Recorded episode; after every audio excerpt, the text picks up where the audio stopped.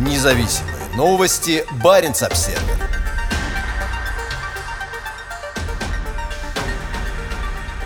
Объемы перевозки нефти по Баренцеву морю могут резко вырасти благодаря новым арктическим месторождениям Роснефти. В рамках проекта «Восток Ойл» российская госкомпания планирует выйти на добычу 30 миллионов тонн нефти уже в 2024 году. Значительная часть этого объема пойдет на мировой рынок вдоль побережья Норвегии транзитом через Мурманск. «Восток Ойл» станет одним из крупнейших нефтяных проектов в российской истории. На обширных просторах заполярного Таймыра Роснефть планирует к 2000 2033 году добывать по 115 миллионов тонн нефти в год. Уже к 2024 году добыча должна достичь 30 миллионов, а к 2027 – 50 миллионов тонн. По словам главы компании Игоря Сечина, «Восток Ойл» – один из самых перспективных нефтедобывающих проектов в мире. Он включает в себя 52 лицензионных участка, ресурсная база которых превышает 6 миллиардов тонн нефти. Проект подразумевает строительство нескольких сот километров трубопроводов по пустынной тундре к новому терминалу на берегу Карского моря.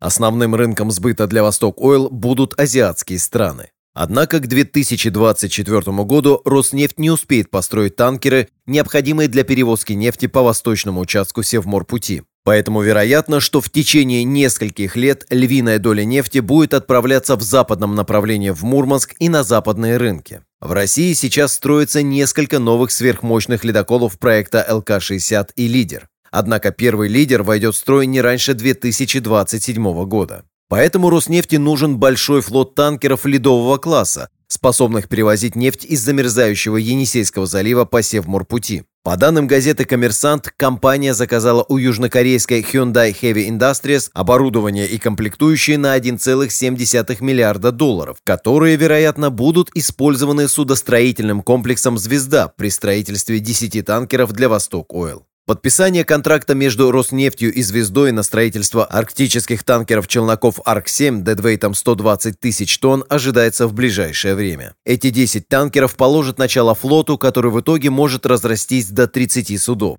После начала добычи на Восток Ойл они будут курсировать по Севморпути, доставляя нефть с терминала проекта в Енисейском заливе. Однако, пока они не будут построены, Роснефти придется использовать существующие танкеры, что, скорее всего, означает, что большую часть года ей придется выбирать путь в Мурманск, проходящий по более открытым акваториям, вместо более сложного восточного маршрута через море Лаптевых и Восточно-Сибирское море. Как рассказал коммерсанту глава консультационного центра ГИКОН Михаил Григорьев, компании, возможно, придется создать в Кольском заливе, в районе Мурманска, два рейдовых комплекса для перевалки нефти, откуда она будет отправляться вдоль побережья Норвегии покупателям на мировой рынок. Таким образом, проект «Восток Ойл» приведет к росту объемов транспортировки нефти через Баренцево море и вдоль берегов Норвегии, которые за последние несколько лет и так значительно выросли, благодаря запуску новых месторождений Лукойла и Газпром нефти. Сегодня с месторождений Новопортовской и Приразломная Газпром нефти, а также через Варандейский терминал Лукойла в Кольский залив ежегодно доставляется более 20 миллионов тонн нефти. Здесь ее выгружают на два рейдовых комплекса, с которыми она отправляется на экспорт. Эти объемы могут быстро удвоиться.